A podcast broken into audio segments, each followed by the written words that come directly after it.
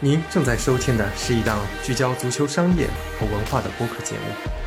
可以通过公众号“橘猫看球”获取最新节目推送和其他文字作品。期待与您共同探索足球运动的奥妙。大家好，这里是橘猫看球，今天又是一期 light 版啊。我计划吧，这月底做一期去年就想做的访谈节目，到时候会比较费精力啊，所以。月头这一期就选一种省劲儿的方式来做吧。具体到时候是个什么样的节目呢？我也不想 透露太多了啊，以免到时候因为各种原因割了啊，给大家造成太大的心理落差。呃，反正呢，我我已经跟嘉宾有约好了，应该成型的可能性不小。那至于今天读哪篇文章呢？我其实也有考虑啊，本来是想读一篇新写的德甲相关的文章，因为这赛季德甲最后一轮也是比较有戏剧性嘛。我觉得这篇文章自己选的角度也是比较好的，但是呢，这不是这两天来了个更大的新闻啊，是梅西加盟迈阿密这件事儿。那我突然就觉得，哎，正好可以蹭一下这个热点啊，再去把我之前写的一篇巴萨夺冠之后的分析巴萨现状的文章再来重读一遍。其实，如果不是梅西这个新闻，想去聊一下梅西和巴萨之间的事儿的话，我是不太想读巴萨这篇文章的。我猜想啊，我这儿应该巴萨球迷人员也不多，因为我经常写一些黑巴萨的文章嘛。这个事儿其实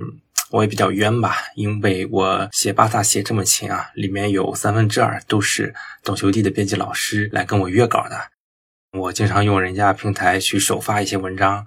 呃，人家来跟我约稿，说我也不好意思去拒绝嘛，能配合的就尽量配合。所以就写了很多巴萨的文章吧。他们可能也是觉得我对西甲的这种财政法规比较了解，所以巴萨一旦有什么幺蛾子出现的时候，就让我来更新一下。我自己也真的是写吐了，尽管是写吐了，每篇文章呢，自己还是会比较用心的去来研究，也会去咨询著名的巴萨球迷啊，飞翔的拉杆箱老师等等这些专家，以力保我的文章的准确性是有保证的。而今天呢，我打算后面也来讲一下啊，也澄清一下，其实我对巴萨没有什么天生的恶意啊，也去找补一下吧。文章黑了这么多啊，通过播客来找补一下。先说一下梅西加盟迈阿密这件事儿吧。嗯，其实啊，我觉得但凡对巴萨目前的情况有一些比较清醒认知的朋友，都会知道回巴萨的可能性是很低很低的。巴萨实在是承受不起。那具体原因呢，我后面的文章读完之后，大家就知道了。而且我在五月底的这篇文章里面也早就已经说过，这是一次公关的行为，呃，现在也验证了嘛。唯一的悬念是去沙特还是去美国。在梅西刚刚官宣的这一天啊，就有听友群里面有朋友来挖我的坟 打脸，呃，因为我应该是官宣前的一两天吧，就有说过啊，我觉得可能美国人负担不起他的薪资啊，结果他就加盟了美国，就有点想打脸的意思吧。咱们明人不做暗事啊。就是被打脸了，就大方承认啊，就像是现在曼联不是也这个收购案，狗大户这边也提高了报价嘛。如果到时候呃能够真的收购成功的话，那我肯定也会在节目里面 承认自己被打脸了。但是呢，我每次都会把自己做判断的逻辑去讲清楚啊。不管是呃曼联出售那期节目啊，还是说现在梅西啊，我为什么错判了，会觉得他不太可能去美国呢？因为我之前其实也写过一些关于美职联的文章啊，我对美职联也蛮感兴趣的。之前写英系列的时候，也有好好的扒一下美职联的工资薪酬体系啊。美职联每个队里面是有指定球员的名额的嘛，那这个指定球员是可以超出工资帽的，所以每个队啊都相当于有那么几个名额去引进成名的球星，来提高联赛的知名度。我觉得这个其实中超也是可以借鉴的了。但是啊，美职联现在的整体的投资力度啊，别说是跟现在沙特比啊，跟前几年中国的房地产联赛金元时代比也是差很多的。举一个量化的例子吧，就是目前美职联的最高薪应该是沙奇里，他大概是在八百万美元左右。这其实并不是一个很高的数字啊。之前因西涅啊，包括乔文科啊，也都是差不多的水平。我们再去看看梅西的这个薪资要求，那肯定是几千万起步了。尤其沙特那边经常会给出一些非常离谱的数字，咱也不知道真假。像媒体现在经常报道的什么 C 罗两亿啊，本泽马一亿啊，但我相信啊，可能这些数字是一个综合的 package 加起来可能会达到这个数据。比如说有些什么世界杯啊，或者旅游代言合同等等等等的。这样相比的话，美职联能够提供给梅西的显然是没法跟沙特相比啊。那你想想，现在的最高薪也就八百万美元上下，你去提供一个一两亿的，比现在的一下子拔高了几十倍，这个显然是不太可能的。但是呢，我当时嗯没有想到的点是哪个？我没有想到的是，美职联不愧是一个商业联盟啊，为了吸引像梅西这种划时代的人物，确实肯下血本。大家也都看到媒体一些报道啊，美职联的转播商 Apple TV 是说会把新用户带来的收入提成。啊，分成给梅西，这应该是会是一笔比较大的钱，而且阿迪达斯那边也是增加的收入也会给到梅西，所以通过这些方式吧，以及当时贝克汉姆用过的，就是说给一些美职联球队的股份啊，包括迈阿密自己的股份等等，那这些东西呢，可能是当下看不见得会比几亿的现金看着更丰厚，但是可能站在一个未来角度来看的话，不见得啊，真的不见得是不如现金好的。现在梅西具体的就基本年薪这一块的话，我好像还没有看到特别权威的报道吧。猜测估计应该是千万美元级别的啊，所以再加一些这种商业的分成啊，最后看看能不能达到超过一亿的量级吧。我也在想啊，梅西不选择去沙特，是不是也有一种骄傲在这里面吧？因为毕竟你看 C 罗呀、本泽马呀、什么坎特啊，现在都往沙特去跑啊，我这贵为这个新科球王啊，所谓的。世界杯冠军啊！我跟你们一样搞的话，那不是显得我太不特别了吗？我不如去美国啊，像效仿贝利啊、效仿贝克汉姆这样去做一个新的领路人。尤其美国二零二六年世界杯嘛，说不定呢，呃，无论是从名声上啊，还是说从经济上，会有一个不一样的效果。当然，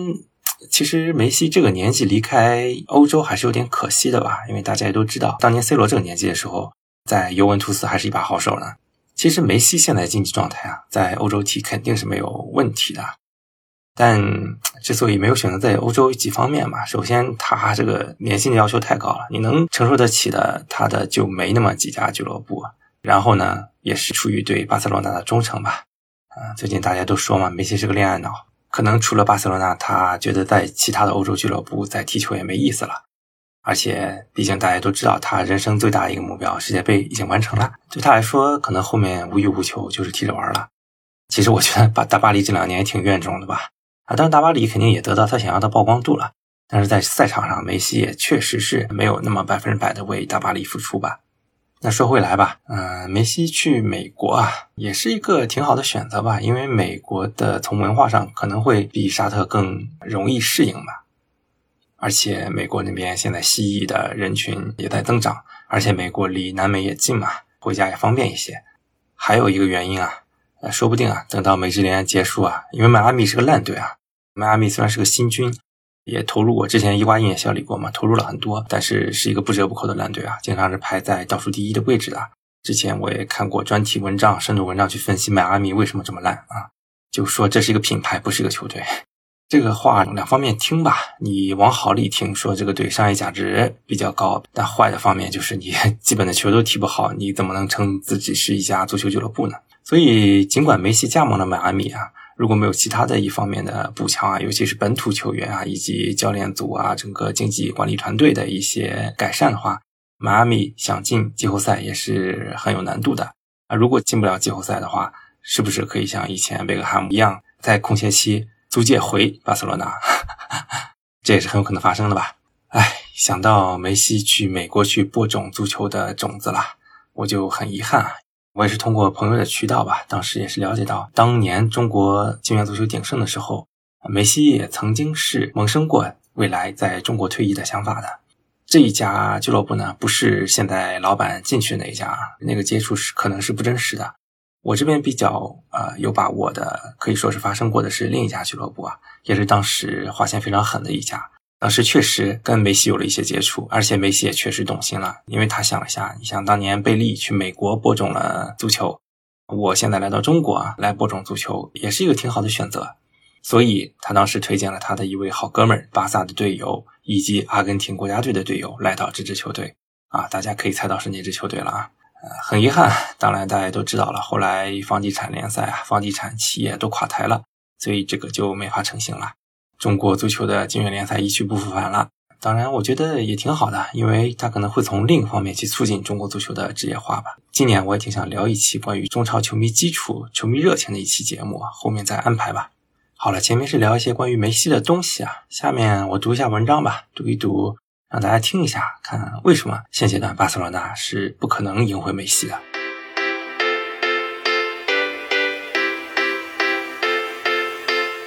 重返西甲之巅，巴萨的复兴之路走到哪了？二二二三赛季西甲第三十四轮战罢，巴塞罗那提前四轮锁定冠军，夺回了阔别四年之久的联赛奖杯。虽然今年的西甲征程因过早失去悬念，缺失了应有的关注度，但对负债高企、丑闻缠身的加泰罗尼亚豪门来说，冠军是及时雨，为哈维麾下全新的红蓝军团带来了信心。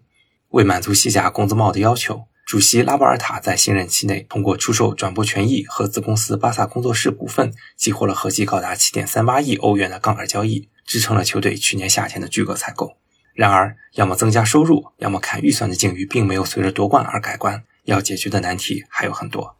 不解渴的冠军，用欧冠八强交换一个西甲冠军，你愿不愿意？从足球角度看，这自然是一个无需考虑的问题。但对于刚激活了一堆杠杆、亟待迎来收入增长的巴萨来说，仅仅联赛夺冠是远远不解渴的。西甲联赛当前的转播收入分配基于百分之五十的平均分配，百分之二十五的近五个赛季战绩表现和百分之二十五的受欢迎度。这百分之二十五的受欢迎度中，三分之一来自平均比赛日收入，三分之二来自电视观众数。单个赛季冠亚军所影响的最终分配金额并不显著。以二一二二赛季为例，冠军皇马所分得的西甲转播费与巴萨相差无几，而欧冠就不一样了。巴萨二一二二年报中针对二二二三财年。制定的财政预算建立在球队打入欧冠八强的假设上。除了门票收入外，小组赛出局还将失去九百六十万欧元的十六强晋级奖金和一千零六十万的八强晋级奖金，以及由球队出赛场次决定的西班牙电视池奖金。收入端的损失金额可能会逼近三千万。哎，关键你的巴萨去了欧联也不给力啊，上去就被曼联淘汰了，挺没面子的。联赛夺冠可以激活部分赞助奖金条款。同样也会激活不少球员的绩效激励，因此某种意义上，联赛冠军的性价比并不高。这个事呢，其实以前利物浦英超夺冠的时候，我也有提过。就你说为什么很多球队啊，你比如说像当年阿森纳以及现在的热刺啊，他们可能是欧冠资格比联赛的或者说国内杯赛的冠军头衔重要的多，就是因为经济上划得来。呃，你说联赛，尤其是英超啊，联赛一个名次也就二百多万英镑。你看人家欧冠，如果丢掉欧冠的名额的话，那个影响可就大了去了。你基本上你上欧冠就是保底五千万的收入吧，这个实在是太重要了。所以大家会看到啊，现在很多豪门啊会越来越重视欧冠，而联赛那边呢，除了拿冠军之外，维持一个体面就差不多了。当然，联赛冠军的意义不止反映在当赛季的账面上，还能够从侧面助力球队未来的招商引援的工作。只不过失去欧战奖金太痛了。因出让百分之二十五的西甲转播权益，未来二十五年里，巴萨每年都将确定损失四千万欧元上下的转播收入，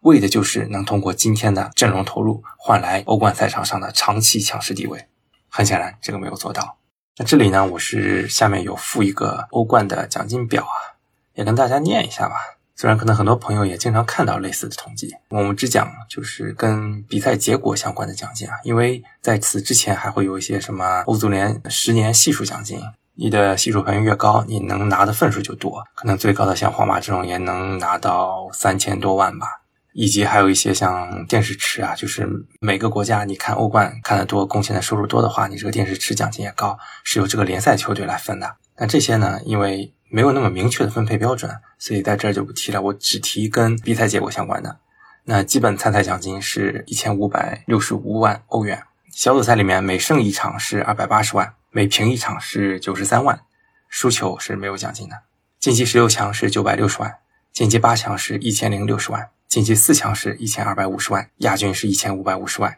冠军是两千万。加起来的话，你从比赛成果里面顶格啊，能拿到八千五百一十四万欧元。啊，那欧联和欧协联就没什么好说的了。欧联你顶格拿满了也就两千两百九十一万，欧协联也就一千五百一十九万。所以很多球队为什么除了欧冠啊对欧联啊、对欧协联都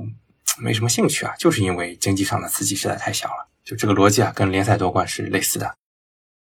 如影随形的工资帽，更麻烦的是，拉巴尔塔基于一系列杠杆交易的复兴计划，即将陷入无以为继的不利局面。去年底，为堵住制度漏洞，杜绝俱乐部为短期成败而牺牲长远利益，西甲联盟推出了反杠杆规定，在计算阵容支出上限时，异常的资产处置收益需按照原定使用年限分摊计入每年报表，且每年计入的收益以俱乐部近三年平均总收入的百分之五为限。那他这个意思是什么意思呢？就是说不是不让你卖，你可以卖，但是呢，我还是把你当做还在账面上一样去平摊你这个收益，你就别想着说一次性去增加今年的收入了。你就慢慢的每年去增加工资帽吧，也挺绝的啊！但是其实道理也是挺合理的了。不过该规则不适用于尚未盈利的部门或新业务，也就是说，亏损的巴萨电视台、巴萨 TV 可以作为杠杆交易标的，前提是以公允的价格卖出。然而最新的消息是，俱乐部可能为节省成本而关闭电视台。看来亏本的业务是不好卖，即便聪明如拉巴尔塔，可能也想不到更多有创意的杠杆了。这就意味着俱乐部需要依靠常规的开源节流手段来满足未来的开销。西甲主席特瓦斯一直强调，巴萨工资帽超支两亿欧元，这也是小将加维迟迟无法注册为一线队球员的原因。好像最近已经注册了，是吧？按照原定合同条款，到今年七月，这位全欧洲都盯着的天才中场将有权以自由球员的身份离开球队。当然，2022年金童奖得主有 DNA，对球队忠心耿耿，让这样的失误显得不那么致命。但对于其他转会来说就不一样了，比如媒体热潮的梅西回归、京端自由身加盟等等，有工资帽卡脖子都难以操作。一个利好是，西甲原本针对超支球队省四块工资只能用一块的四分之一规则，改成了百分之四十规则，这让巴萨带病进步的空间稍微放宽了一点。老臣布斯克斯的离队只是开始，今夏巴萨的转会策略和去年不会相差太多，免签和卖人仍旧是主旋律。诺坎普疑云，提醒一下。因诺坎普翻新，下赛季巴萨的主场将搬至莫祖西奥林匹克体育场。为了这一年多的停留，俱乐部需要花费一千五百至两千万欧元的改造费用，以及可能高达九千万的收入损失。对囊中羞涩的红蓝军团来说，可谓雪上加霜。坐落在蒙锥克山，奥林匹克体育场曾作为1992年巴塞罗那奥运会的主体育场，常规容量只有五万五千九百二十六人。显然无法满足巴萨八万三千五百人的平均上座人数需求，离新诺坎普规划的十点五万容量更是差了快一半。再加上地址远离市中心以及跑道造成的距离感，都会让西甲卫冕冠军球迷的观赛体验大打折扣。离开的日子过得越凑合，越让人对新诺坎普充满期待。那么，耗资十五亿欧元的巴萨空间项目近况如何呢？实际上，早在快十年前，巴萨空间计划就已开始。二零一六年设计稿选定。预算八点一五亿欧元，施工期间可以继续使用诺坎普。若不是疫情和俱乐部财政问题，巴萨应该已经在新诺坎普踢两个赛季了，而不是眼睁睁地看着死敌的新伯纳乌即将竣工。拉波尔塔入主后，推翻了成熟的旧计划，已支出的一点四五亿欧元沦为沉没成本，取而代之的是预算几乎翻倍的全新计划，对诺坎普做出更激进的改造。为增加 VIP 包厢，原方案中不用拆除的第三层看台将被整体拆除重建。这个之前我也有做过一期节目，应该是第三十期的时候，专门讲过巴萨空间这个项目。当时我就特别好奇啊，为什么一个项目会超支这么多？原来是八点一五亿，现在几乎翻倍了，而且比皇马的新伯纳乌球场计划也多了这么多啊！当然，皇马的新伯纳乌后面也超支了，到最后完全建成时候，我们再去看一下最后是花了多少钱。但是从目前来看的话，拉波尔塔对这个计划的再次修改还是挺让人觉得不放心的。有点感觉是为了增加预算而增加预算，为了彰显自己比巴托梅乌干得好，能闹的东西更大，去掩盖一些矛盾吧。今年一月，俱乐部董事会宣布，来自土耳其的利马克被选为球场翻新工程的主承包商。项目主管投票中选择弃权的劳拉多随即从董事会辞职。而，这一点呢，拉尔香老师又跟我说，当时他是没有从董事会辞职啊，但是后来几天后，他又发给我一条消息，说现在辞职了。机密报爆料称，利马克并不满足招标文件中要求的在西班牙承建过四万容量以上的体育场。巴萨则回应相关资质要求已修改，本次招标不存在违规行为。成立于1976年，利马克承建过2018年竣工的新伊斯坦布尔机场，唯一的体育项目经验是价值一亿欧元、容量2.5万的梅尔辛竞技场。翻新方案需要在一九六零年建成的一二层看台基础上架设一层容量达到四万的全新看台，有一定技术门槛，难怪人们会心存疑虑。但利马克的优势是便宜，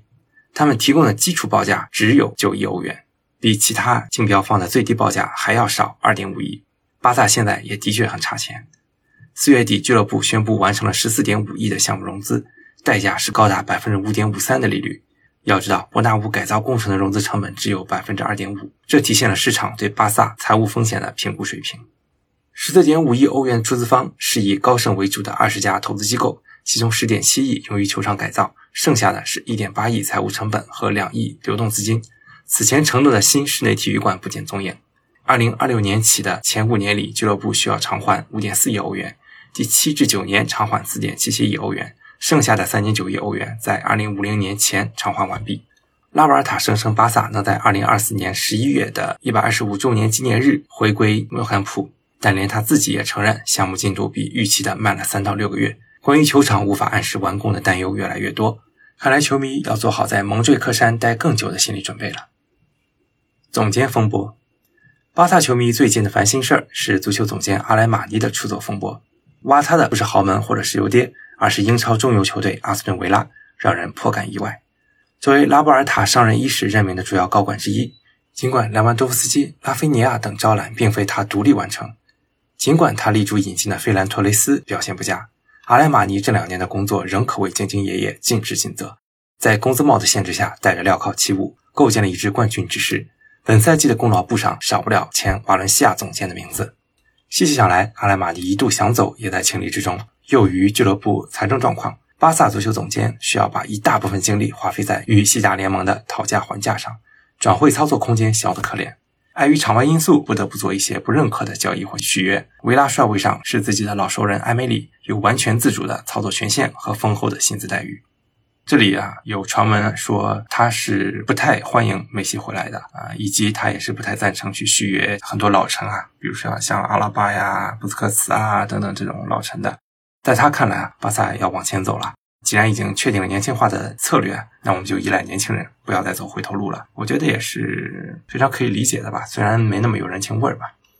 类似的境遇也发生在了体育总监小克鲁伊夫身上，走南闯北的荷兰人宣布赛季末合约到期后离开俱乐部。如此看来，前皇家贝蒂斯体育总监、经验丰富的安东尼奥·科登也不太会加盟了。这位业内颇具声望的西班牙人与小克鲁伊夫关系密切。热门的总监人选是名宿德科。尽管葡萄牙人退役后主要从事经纪人的工作，只是兼职作为巴萨在巴西的外部球探，走上足球总监岗位的一大优势是和拉波尔塔知根知底。实际上，作为拉菲尼亚经纪人，德科已经为巴萨出过力了。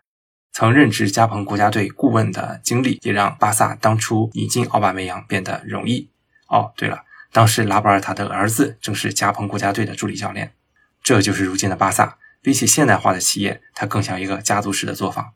高管如走马灯般更迭，唯一不变的是拉波尔塔的核心圈子。这样的好处是团队具有高度的默契和凝聚力，但专业人才也会被排斥在外。效果呢，只能由时间来告诉了。最新的消息是，阿莱马尼在英国行后反悔，决定留下。这对巴萨来说是重大利好。但以官宣的事儿还能有如此戏剧性的转折，成了俱乐部内部管理混乱的又一个例证。这个时候，我们可以再阴谋论的想一下，巴萨这次做事要赢回梅西的表演啊！既然阿莱马尼是反对留下梅西的，既然当时决定要走了，那为什么又想回来呢？是不是拉波尔他跟他讲过，说，哎呀，梅西这个事啊，只是一个幌子而已啊，你还是可以做自己工作的。这个事是不是已经早有兆头呢？而且这里还有一个什么隐患啊？就是说，当时为了接任阿拉马尼，已经接触了德科。那现在阿拉马尼留下，你不能让德科不干了吧？所以德科也会留下。那未来两个人之间怎么分工呢？而且德科呢，之前又没有做足球总监这个活，只是干了一点儿球探的工作，更多还是把精力放在经纪人上。而且做经纪人其实跟足球总监也是有一些利益冲突的，比如说他怎么对待自己旗下的拉菲尼亚，这些都是很值得观察的话题。未来啊，这两个人会不会吵架呢？值得怎么分工呢？可能还会有好戏看。尾声，内格雷拉案丑闻仍在发酵中。特瓦斯对巴萨向前裁判委员会副主席支付不明咨询费的行为表示谴责，却也承认因超过追诉期，自己无法继续追查该案件。但欧足联并不打算就此放过，已展开相关调查。在这样的背景下，梅西回归会不会是公关炒作？我们不得而知。毕竟，新科球王的薪资水平看似远远超过了俱乐部的承受能力。无论如何，赛场上的新巴萨已经扬帆起航，更新换代工作也完成了一大半。这方面甚至优于死敌皇马。拉波尔塔要做的就是想尽各种办法，努力维系俱乐部上升的势头，尽管前路看起来并不明朗。巴塞罗那的故事总是引人入胜。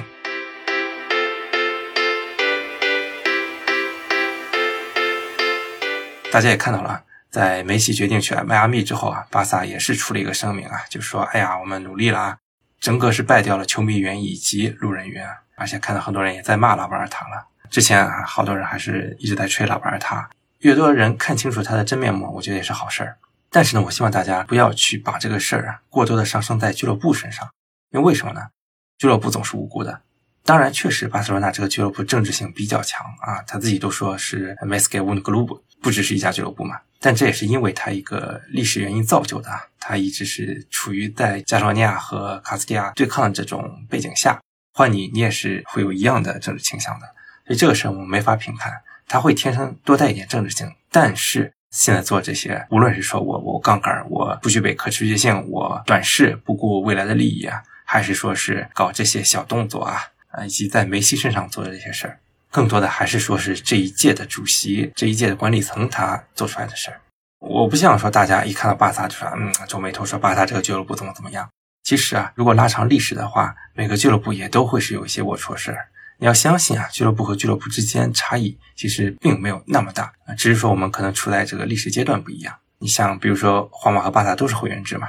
当然，他们会员制是有一点点不同了。比如说，好像是巴萨是每隔几届，每一届还是两届是要就要换主席的，皇马可能是没这个要求了。所以，像巴萨，他每一届主席为了去忽悠选民，就会做一些类似这种事，让大家看起来很光鲜亮丽，但实际上可能对俱乐部并没有那么好。某种意义上，这也是一种我绝对的民主的一个劣势吧。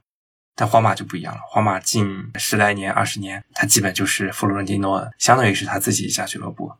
他的成功定义了皇马的成功，所以皇马就比较稳定。但是如果当弗洛伦蒂诺退役休之后呢，皇马会怎么样呢？我们也不知道了。我经常会去听吴亦凡老师的电台嘛，翻看世界，其实大家应该都听得出来吴亦凡老师对于皇马的热爱，但是他也经常会给大家泼冷水，说其实很多事儿啊，皇马历史上也做过一些不地道的事儿。大家不要去想说皇马有什么 DNA 啊什么的，有时候可能就是运气啊。我其实也是赞同的。当然，球迷喜欢去带一些滤镜的去考虑问题啊，说皇马就是高贵的，巴萨又是怎么怎么样的。但其实啊，真的可能俱乐部本身方面差的并没有那么大。还是那句话吧，嗯，只要你看的够长，只要你够了解历史，很多事可能都不稀奇了。当然，确实我是不喜欢像巴塞罗那这种短视的操作行为的，所以我呃一直在非常激烈的去批评巴塞罗那。但反过来讲，平心而论，在这照顾一下，确实他的工作也是有成果的。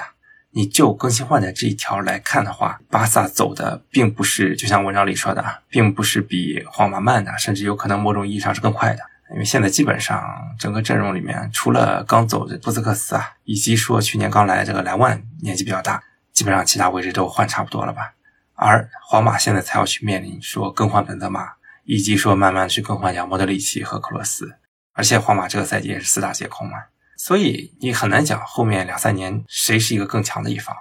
当然，嗯，巴塞罗那如果说这几年成了一个更强势的一方，也不代表说他能笑到最后。我们也都知道他在财政上竭泽而渔嘛。而且啊，建球场的俱乐部都是要勒紧裤腰带的。皇马这两年啊，你说他为什么一直捂着钱啊，一直要盈利却不用？因为他要花很多现金在球场上。那么巴萨的球场也马上开建了。尽管说他能够用各种杠杆，那现在杠杆也不能用了嘛。尽管说他能用各种财技啊、各种手法去来忽悠大家，但是肯定还是会有影响的嘛。